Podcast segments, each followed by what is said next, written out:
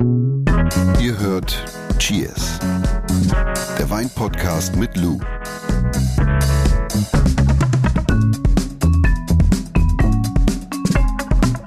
Du musst jetzt mal ganz ehrlich sein. Ja? Hörst du selbst Podcast? Ja. Du musst nicht Ja sagen. Doch, du? ja, ich höre Podcast. Also, ich schaffe keinen Podcast, der länger als so 90 Minuten ist. Oder noch länger. Das schaffe ich nicht, das schalte ich irgendwann ab. Und es muss ein sehr packendes Thema sein. Und ich höre es halt hauptsächlich beim Autofahren. Also lange Strecken.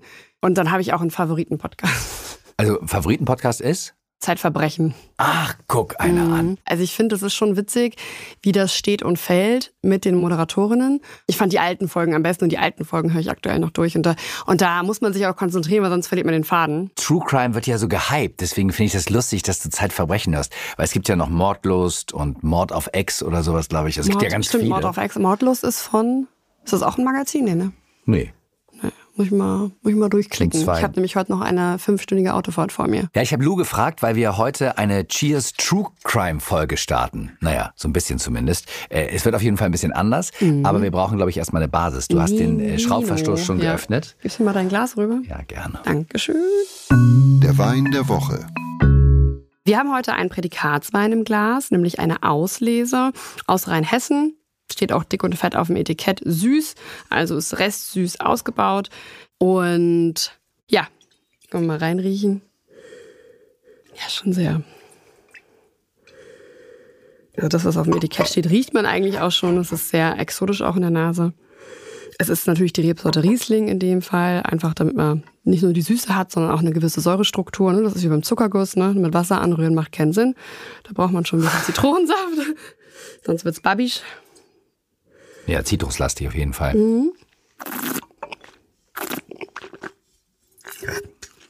Können für mich jetzt auf jeden Fall noch ein bisschen mehr Säure haben, aber für alle, die jetzt nicht ganz so säureaffin sind, passt das. Auslese geht's Zitrus. gut mit welchem Essen? Asiatisch.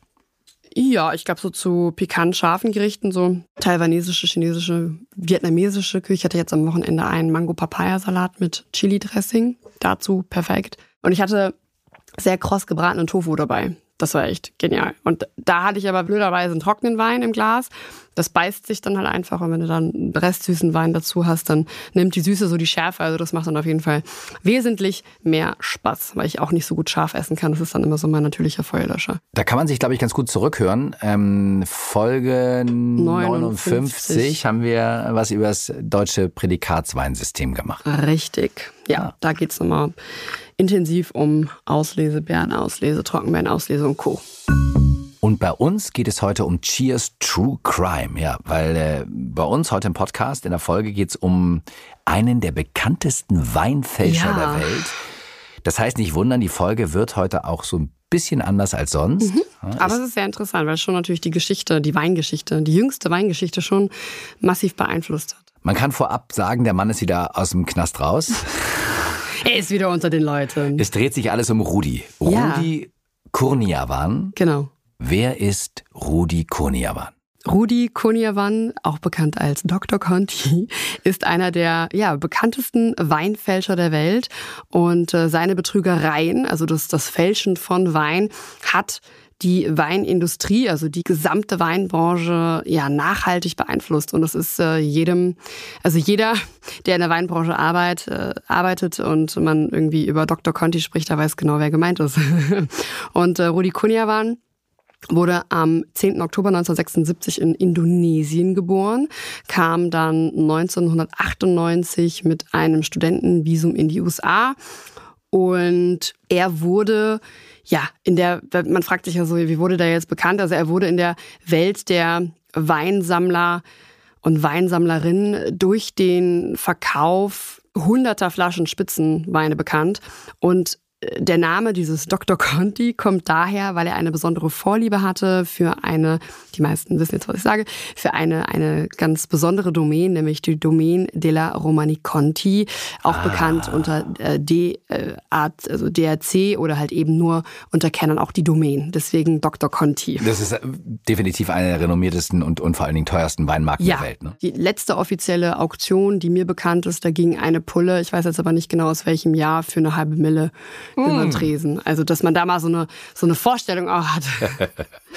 Aber wie hat denn der Dr. Conti, also Rudi, es überhaupt in die Welt des Weins geschafft? Also, wie hat er sich einen Namen gemacht? Also, der war ja eigentlich ein junger, arbeitsloser Mann in den USA mit einem Studentenvisum. Beste Voraussetzung, um Weinfälscher zu werden. Ja, genau. Und der hat sich äh, in diese Auktion reingeschmuggelt ja. und ähm, Aufmerksamkeit hat er dadurch bekommen, dass er auf einmal einfach unfassbar viele Flaschen Wein gekauft hat. Also er hat mitgeboten, ne? Und dann kannst du dir vorstellen, wenn du dann da so in der Reihe sitzt und dann ist da so ein Typi neben dir, weißt du, so, der sah, der sah auch nicht, also der war auch dafür bekannt, dass er sich immer gut gekleidet hat und auch teure Uhren getragen hat. Also es war so ein richtiger Schwindler, so ein richtiger Ganove. Und der saß dann halt eben in den Reihen. Völlig unbekannter Mann. Und du musst dir vorstellen, du bist so, weißt du, so ein Bekannter, du bietest immer mit und so. Und auf einmal sitzt so ein Typi daneben dir und der bietet richtig drauf los. Dann fragst du dich ja auch immer, was, was, was ist mit dem, ne? Also, wo kommt der her? Was macht der? Das war das Erste. Ach so, und so hat er sich dann quasi in diese Credibility, Szene. hat er sich ja, so reingelimmt. Ja, der hat sich da so in diese, in diese Szene so ein bisschen reingeschmuggelt mit dieser Art und Weise. Und dann kam hinzu, dass er ein unfassbar großes Wissen hatte über französische Weine und auch sehr affin war generell mit der französischen Sprache und er damit auch geglänzt hat. Also er hatte er hatte einfach ein sehr gutes Weinwissen, wenn nicht ein sehr gutes Weinwissen, insbesondere wie gesagt über französische Weine. Mhm. Und dann, nachdem er sich da so, so ein bisschen reingemogelt hat und halt immer mitgeboten hat, das ist wie so ein, wie so ein Pokerspieler fast, ne? So. Und äh, dann hat er selber immer gesagt, ja, er könnte sehr viele rare Weine besorgen. Also er hat damit geprahlt, dass er... Er hätte Quellen. Also. Er hätte Quellen und er würde auch da und da rankommen und an den Wein. Und er wusste ganz genau, dass diese Weine halt so einen speziellen Sammlerwert haben. Krass, und, das ja. heißt, dass innerhalb von, von Weinliebhabern, wie, wie wir es sind, ja. in, in verschiedener Form, wir beide schon, aber gibt es dann nochmal so eine, so eine ganz kleine eigene Welt von, von den Menschen, die so an vor allen Dingen sehr, sehr hochpreisigen Exemplaren und Flaschen interessiert sind? Ja, und dann hat er aber nicht nur gesagt, ich habe die Flaschen und ich biete mit, sondern er hat dann auch gesagt, ich bringe die mit und ich kann die hier anbieten. Also er hat dann, also er hat nicht nur äh, irgendwie gelabert, sondern er hat, also er ist dann irgendwie an diese Flaschen auch tatsächlich rangekommen und hat die dann auch veräußert. Das ist ja abgefahren. Ja, ja. Lass uns mal gemeinsam so ein bisschen in der Geschichte stöbern. Mhm. Wie und wie lange, also über welchen Zeitraum, hat er denn Weine gefälscht? Also der, der Rudi, so vermutet man, begann so Mitte der 2000er mit dem Fälschen von Wein und hat so seine Aktivitäten dann bis zu seiner Verhaftung, also im Jahr 2012, fortgeführt. Und im Laufe seiner Karriere als Weinfälscher, ist auch eine tolle Karriere, Karriere verkaufte er Weine im Gesamtwert, schätzungsweise, was meinst du? Keine Wenn ich jetzt 50 Millionen? 100, also man schätzt 130 Millionen Dollar. Damn. Ja. Und richtig krass war dann halt eben das Jahr 2006, da hat er bei zwei Auktionen Weine im Wert von insgesamt 34 Millionen Dollar verkauft. Also er hat die verkauft. Also das war 2006, da war so, das war wahrscheinlich für ihn so das, das, das Karrierejahr. Das ist ja abgefahren. Ja? Das heißt, er hat angefangen, sich so reinzulimpen in die ganze Szene und hat dann ja. angefangen, die Dinger selbst bei Auktionen anzubieten ja. und zu verkaufen. Also er hatte, er hat sich da wirklich reingemogelt in diese Welt. Das ist ja auch eine sehr delikate äh, Szene. Ja. Und hatte dann auch ganz schnell so einen richtig krassen Ruf. Also das Aber war der Einf Mann. Einfluss muss genau, er ja Einfluss, haben. also enormen Einfluss, was den Markt von diesen hochwertigen Weinen halt eben angeht, ja. Aber wie hat er überhaupt gefälscht? Also wie, wie macht man das Weinfälschen? Also es gibt verschiedene Formen, Wein zu fälschen. Ne? Da gehen wir nachher nochmal drauf ein. Und bei ihm war es aber so, so vermutet man, also er hat jetzt auch sein Betriebsgeheimnis wahrscheinlich auch nicht bei der Verhaftung genau äh, irgendwie ausformuliert, aber er mischte ganz einfach unterschiedliche Weine, um seltene und teure Weine nachzumachen. Also musste er wirklich vorstellen, so ein kleines Kämmerchen, so ein Labörchen und dann wusste er, also man braucht ja schon, das finde ich halt so faszinierend, du musst ja schon ein Grundwissen darüber haben, wie denn die Weine sich sensorisch im Glas präsentieren. Und das wusste er halt und hat dann einfach gepanscht, bis er zu dem Ergebnis gekommen ist. Und hat dann wahrscheinlich die Originalflaschen gehabt? Und hat ja, also, gepanscht und wieder zurückgeführt. Der hatte wirklich eine Werkstatt in Los Angeles und hat dann Etiketten und Korken auch künstlich altern lassen. Was? Und hat die dann halt wieder draufgeklebt. Das ist ja abgefahren. Und er hat ja wahrscheinlich nicht auf Quantität gesetzt. Also es ging nicht um, nee. um Tausende von Flaschen. Das heißt, er konnte die Arbeit auch selbst machen. Ja, das ist ja 2006, 34 Millionen Euro. Da kann man sich auch mal zur Ruhe setzen. Ne? Also wenn ich er gewesen wäre, hätte ich dann aufgehört und hätte mich irgendwo abgesetzt. Aber er war zu gierig. Ja, er war zu gierig. Eine Gier frisst Hirn, wie man immer so schön sagt. Was ja. hat das denn für den Weinmarkt bedeutet? Also äh, anders gefragt, welche Folgen hatten die Fälschungen? Naja, du musst dir vorstellen, wenn das dann auf einmal rauskommt, dass da so viele Fälschungen im Umlauf sind, das untergräbt ja das komplette Vertrauen in den Markt. Ne? Das untergräbt den, ja, ah, Erschütterung und es untergräbt wirklich auch diese Authentizität auch der Auktionshäuser. Das muss man ja auch sagen, ne? weil die tun ja immer so, als würden sie wissen und keine Ahnung was, aber äh, offensichtlich wurde ihnen da, wurden ihnen da Plagiate halt eben. Das war nicht mal Plagiat, das war einfach gepuncht in Los Angeles in der Werkstatt, ne? Und das wurde ihm dann halt, ja. Das muss ja genauso wie er in die Szene reingekommen ist, muss es ja dann erste Zweifel gegeben haben, ne? Also ist das denn Leuten Also die ersten Zweifel kamen eigentlich auf, das war so 2007, also 2006 hat er wie gesagt diese 34 Millionen da gescheffelt und dann 2007 wurde so ein bisschen getuschelt, ne? da wurden die Stimmen so ein bisschen lauter, weil viele bekannte Sammler und Sammlerinnen, die wirklich affin sind mit solchen Weinen, die haben dann halt irgendwann gesagt, irgendwie sind, sind sie von der Qualität nicht überzeugt. Äh, nicht überzeugt, sehr enttäuscht, ja. Ja, das finde ich nämlich spannend, weil da muss man wahrscheinlich auch noch mal unterscheiden. Die Leute, die richtig Knete haben, da gab es dann oder gibt es dann wahrscheinlich Leute, die die auch richtig Ahnung von Wein haben. Und es gibt Leute, die kaufen die Flaschen einfach, weil sie es können und weil mhm. es äh, vielleicht zum guten Bild und zum guten Ton gehört. Ne? Aber in dem Preissegment jetzt, das sind schon, schon krass, Menschen, ey. also da gibt es so zwei, drei Namen, die sehr bekannt sind in der Weinszene, die sammeln wirklich mit einer Leidenschaft und mit, mit also auch mit, mit Wissen. Das ist schon echt heftig. Wirklich, das sind Dimensionen. Also ich meine, wenn jemand eine Flasche für eine halbe Million ersteigt, dann muss er schon keine Probleme mehr haben. Ne? Also ja. Andere Probleme hast du auf jeden ja. Fall. Ja. Und dann hat er einen Fehler gemacht. Ach. Und zwar. Formfehler. Er hat wirklich einen großen Fehler gemacht. Er hat nämlich, also es gibt eine Domain, die heißt äh, Domain Ponson. Ja. Und er hat einfach ein Jahr gefälscht, was es noch gar nicht auf dem Markt gab. Das war so der, das war richtig dumm halt einfach. Damn, hat man fast ne? Mitleid. Ja, da hat man fast Mitleid. Also wirklich äh, nochmal, ne, so Gier frisst Hirn, das ist, das war bei ihm wirklich der Fall. Und er hat nämlich eine Flasche von Ponsor gefälscht aus dem Jahr 1982 und äh, das Weingut hat aber zu dem Zeitpunkt erst angefangen zu füllen. Also das, das gab es vorher noch nie, die Appellation. Also, also die im Handel war das Ja, nein, das gab es noch nie. Und das war halt richtig blöd. Ne? Und dann haben natürlich alle gesagt, ach du Scheiße, worauf, ach du Scheiße. Und dann ist es halt das riesige geplatzt. Kreise gezogen. Ne? Dann ist das Ding geplatzt. Ja, wie krass. Und was ist aus dem geworden, aus Rudi äh, Kurniawan? Ja, also 2012 wurde der Rudi vom FBI verhaftet und 2013 ich mein, für klar, gesprochen. FBI, ne? das ja. hat natürlich ganz andere Kreise gezogen ja. bei den Millionen. Ja, also es ging nicht nur um die, die gefälschten Weine, sondern auch um den Betrug äh, von Finanzgesellschaften und und und und und. Und, und ein Jahr dann, später schon schuldig gesprochen. Das heißt, ja, so viel ging Verteidigung ging da gar nicht. Ja, ich glaube halt auch, dass diese, schnell. weißt ja, ne, so Geld verleiht halt eben auch oft Macht. Und ich glaube, wenn du solche Leute übers Ohr haust, dann geht das ganz schnell, dass die dich hinter Gitter haben. Ja, auch weil, naja, du musst dir auch vorstellen, guck mal, wenn du so ein, so ein bekannter Weinsammler bist und du kaufst bei dem und dann kommt raus, mal das Zeug das untergräbt dir auch dein Ego, ne? weil du sagst, oh Gott, jetzt bin ich dem auch noch. Also, ne? Ja, und wenn du selbst handelst damit und verkaufst, das werden die ja teilweise auch tun, Oder. Genau, so. das kommt auch noch hinzu, richtig, ja. Ja, und dann, und dann ist er für, für gefälschten Wein ins Gefängnis. Und halt eben Betrug von den Finanzgesellschaften und dann ist er zehn Jahre ins Kitchen gekommen und 2020 wurde er entlassen, Ach. aber USA natürlich auch direkt abgeschoben. Abgeschoben nach Indonesien zurück? Weiß ich nicht genau, ich glaube schon. Ja. Der hat ja nur dieses Studentenvisum gehabt, ne? Ja. Vermutlich. Und sag nochmal, wie viel Flaschen hat er in seiner Fälscherkarriere verkauft? Also man schätzt, man weiß es natürlich nicht. Ne? Die haben ja alle kein irgendwie, wie heißen diese Dinger, so GPS oder so. Aber so man, man vermutet so 12.000 Flaschen, ja. 12.000 Flaschen. Das ist halt das Krasse an der Nummer ist natürlich, dadurch, dass man das halt eben nicht weiß und nicht genau beziffern kann, weiß man halt eben auch nicht, wie viel gefälschter Wein eigentlich noch bei den ganzen SammlerInnen halt in den Kellern liegen, ne? Krass. Also das kann halt auch sein, wenn du jetzt mit einem guten Klar. Freund bist und der sagt, ja, jetzt ziehen wir mal ein Fläschchen Domain auf, ne, dann habe ich da irgendwo. Dann sag ich das so, ey, und dann sagst du so, hör mal, Auge, hör mal Rudi, Kollege. Digga, Rudi. Genau. Und was ganz interessant ist, das ist mittlerweile hier dein, dein Lieblingsthema, künstliche Intelligenz. Ja. Da gibt es jetzt eine, oder sie sind gerade, ich weiß nicht genau, wie jetzt der Stand der Dinge ist, aber da geht es darum, dass halt eben die KI den Wein in seine Einzelbestandteile zerlegen kann und dann weiß man halt eben, ob das sich um eine Fälschung handelt oder nicht. Also die werden dann irgendwie so kalibriert.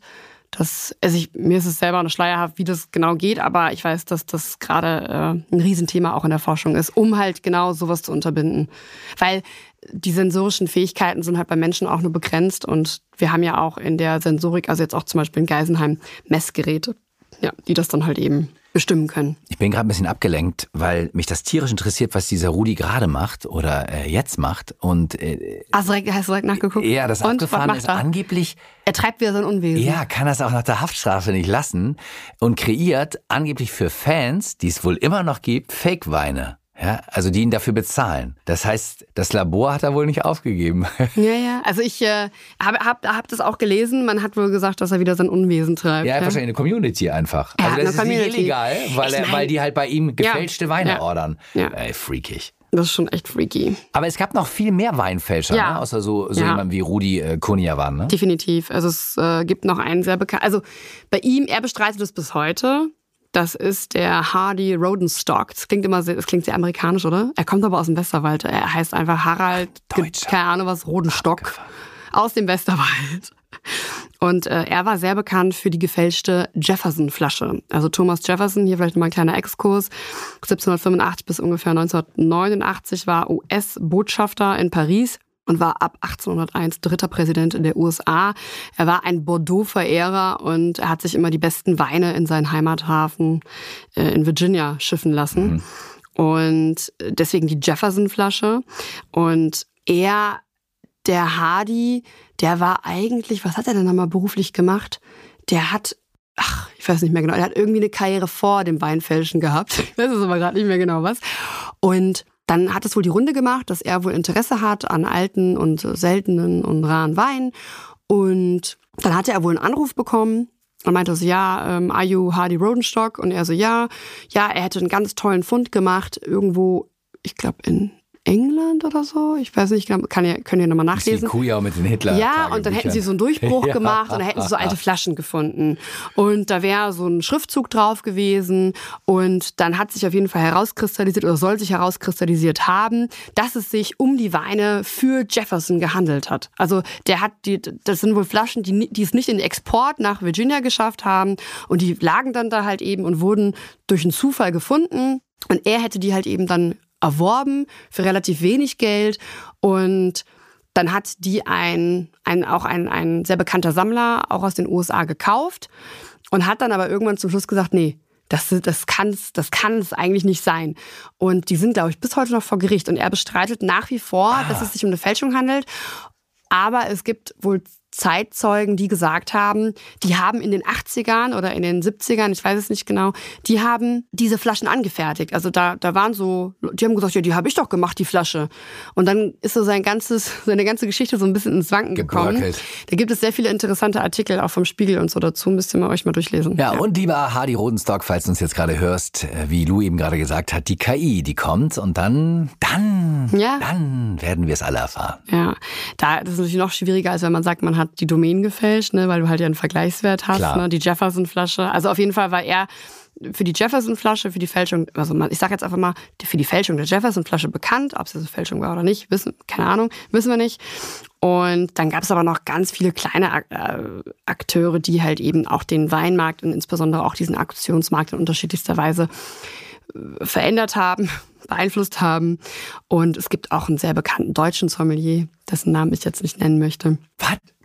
Der war auch in der Szene dafür Den Namen bekannt. Willst du nicht nennen? Nee, das kann ich nicht bringen. Sehr bekannter. Also die, die Leute in meiner Weinbubble wissen jetzt ganz genau, wen ich meine. Und er war ein sehr, sehr bekannter Sommelier. An, mhm. und der hat, der war dafür bekannt, dass er im Restaurant einfach die Flaschen doppelt befüllt hat, aber mit einem komplett anderen Wein. Also er ist er hat aktiv? Das, weil, also er ist nicht mehr als Sommelier aktiv. Das war auch in der, das kam in der Branche dann auch raus, aber wurde dann ganz schnell auch unter den Teppich gekehrt. Ah, um der Branche nicht zu schaden. Ich glaube, er hatte gute Kontakte auch, dass es nicht publik wird. Aber wenn ich jedes Mal, wenn ich ihn sehe, muss ich halt voll lachen, weil es ist ein richtiges Schlitzohr und ich mag ihn auch nicht. Es ist so ein Schleimi, weiß ich nicht. Aber ich sage nicht, wer es ist. Und äh, ja, also ja, kriegen wir noch raus, ne? Es, also wie gesagt, es, ist, es, gibt, es gibt schon echt viel und es ist ja auch so, wenn du eine Flasche, je nachdem, wo du eine Flasche, die Domain jetzt halt eben kaufst. Es gibt zum Beispiel auch einen sehr bekannten Weinhändler, der möchte dann halt eben, dass diese Originalflasche, Also wenn ein Restaurant eine Allokation bekommt oder eine Weinbar eine Allokation bekommt, dann muss diese Flasche von der Domain insbesondere bei der Domain, muss dann in eine tagesaktuelle Zeitung gepackt werden und es muss gefilmt werden oder ein Foto von gemacht werden, dass die Flasche zerstört wird. Und die Korken sind jetzt auch ganz anders meines Erachtens nach. Die haben auch noch, die Korken jetzt auch irgendwie verändert, dass es halt keine Duplikate im Prinzip mehr geben kann, weil man halt eben versucht, dem jetzt entgegenzuwirken, dass es keine Fälschung mehr gibt. Aber es wird immer irgendwelche Fälschungen geben. Aber ne, man versucht Voll schon spannend. dagegen zu halten, ne? weil es natürlich super viel Geld, was die Leute dafür ausgeben. Ne? Voll spannend. Cheers True Crime. Ja. Äh, wenn euch das zu viel True war, Wine. könnt ihr genau, könnt ihr äh, True Wine nochmal nachgucken, weil es gibt, glaube ich, diese Rudi Kunjawan-Geschichte gibt's auch äh, ja. als Film, meine ich mich zu erinnern. Wir haben da sogar drüber gesprochen. Äh, Folge 68 Ach, haben wir eine großartige Filme über Weine. Ja, und da hatte ich äh, die Dokumentation Sour Grapes erwähnt und da geht es um den Rudi. Also die, die komplette Dokumentation dreht sich um den Rudi und das ist echt witzig, wie viele Leute da auch bekannte Menschen dort interviewt werden und die haben alle gesagt, das war shocking, also amerikanisch, ne? So, so, it was shocking, it was, ne? Also es sehr interessante Doku, kann man sich auf jeden Fall mal geben. Komm, wir fassen das nochmal zusammen, ja. unsere kleine äh, Cheers True Crime Folge. Rudi Kuniawan, habe ich mir aufgeschrieben, mhm. ist, kann man, glaube ich, sagen, der berühmteste Weinfälscher der Welt. Ja, er hat noch keinen Stern im Walk of Fame, aber wer weiß. Er ahmte hauptsächlich äh, ja, die Geschmäcker berühmter Weine durch Punchen. Punchen kann man sagen, ne? Ja. Füllte den Inhalt dann in die entsprechenden Flaschen ab ja. mit dem entsprechenden Etikett. Und ja, er hat Weine gefälscht und sie verkauft, wertschätzungsweise 130 Millionen Dollar. Mhm. Wahnsinn, ey. Und neben Rudi gab es noch weitere bekannte Fälscher, wie zum Beispiel einer. Der Hardy aus dem Westerwald. Rodenstock, ne? der sich eventuell noch immer äh, juristisch streitet und wehrt. Und ja, grundsätzlich die Handlung von Rudi haben das Vertrauen in den kompletten Weinmarkt für zumindest seltene und hochwertige Weine ins Wanken gebracht. Ne? Auf jeden Fall. Ein ja. Beben. Mhm. So, bevor wir nochmal anstoßen, ich nehme nochmal den Wein Woche in die Hand, äh, reden wir nochmal über das Wein-ABC von dir. W. Oh Wunder, wie Weinfälschung. Richtig. Luz Weinlexikon. Weil ich glaube, dass es jetzt sehr viele Fragezeichen gibt, inwieweit man Wein fälschen kann. Also der Rudi, der hat sich im Grunde genommen sehr viel Mühe gemacht. Man kann Wein fälschen, einmal durch zum Beispiel nur die Etiketten und die Verpackung. Man kann aber auch nur den Inhalt fälschen. Man kann aber auch die Flasche selbst manipulieren und der Rudi hat alles gemacht. Also der Rudi, der hat die Etiketten und ähm, weitere Sachen der Verpackung, also beispielsweise auch die Korken, künstlich altern lassen. Dann hat er den Inhalt ja auch noch gefälscht. Also das ist eine, eine weitere Möglichkeit, was, was zu fälschen. Also hat er den Inhalt einfach gefälscht. Und dann hat er natürlich auch noch die Flasche selbst manipuliert. Also auch die Flasche. Also er hat äh, alte Flaschen, eine spezielle Flaschenform genommen einfach um den, um den Eindruck zu erwecken, dass der Wein auch extrem alt ist und selten ist und und am Ende Kasse zu machen. Genau, also das Ziel von Weinfälschung ist natürlich immer, die KäuferInnen zu täuschen und halt eben hohe Profite zu erzielen. Wie gesagt, deswegen ist es ganz witzig eigentlich, weil diese Weinfälscher, die wir eben aufgezählt haben, also der Rudi, der hat wie gesagt alles gemacht. Der, der, der Hardy, der Rodenstock Hardy, der hat einfach nur die Flasche gefälscht und unser toller Sommelier, der hat einfach eine Flasche, eine Originalflasche genommen und hat aber einfach einen anderen Wein reingefüllt. Hier, wenn Hardy noch Prozesse führt, müssen wir nicht sagen, vermeintlich die Flasche gefälscht? Ja, ja, vermeintlich die Flasche. Hardy hat vermeintlich die, die Jefferson-Flasche. Die Jefferson-Flasche. Ja, auf jeden Fall sehr spannend. Deswegen ist es ja auch immer so ein Ding, dass man auch zum Beispiel den Wein gerade so rare Weine auch vor dem Gast aufmacht und und und und und. Ne? Also da musst du aber schon echt gewieft sein, dass du da das hinten im Kämmerchen aufmachst und das Ding umfüllst. Also das ist schon kriminelle echt, Energie. Es ist richtig kriminell, ja. Also und du, du, du würdest es ja auch nicht besser wissen als Gast. Ne? Du würdest sagen, okay, schmeckt das vielleicht anders als das, was ich gewohnt bin. Aber wie oft ziehst du, lässt du dir eine Flasche von 2.000, 3.000, 4.000 Euro aufziehen? Ne? Also der Vergleichswert. Komm, wir nehmen mal äh, noch einen Schluck von ja, unserem fälschungsfreien äh, Riesling, der Ausleser. Mhm dem Wein der Woche. Und ach ja, ihr könnt bei Spotify abstimmen, ob ihr die Rudi-Geschichte eigentlich schon kanntet. Das würde uns mal interessieren. Und ganz, ganz wichtig noch. Dr. Conti. Nebst mhm. der Hoffnung, dass die Cheers-Community weiter wächst und ihr uns fünf Sterne schenkt. Wir drehen die Cheers-Uhren jetzt auf Sommerzeit. Mhm. Ja, also die neue Cheers-Folge kommt übernächstes Mal, also ab 4. März. Ab sofort nicht mehr donnerstags, Immer sondern schon montags. montags. Ja. Frische neue Woche. So, dann nochmal. Cheers. Ich freue mich schon auf nächste Woche. Bis nächste Cheers. Woche. Dieser Podcast wird euch präsentiert von Edeka. Wir lieben Lebensmittel.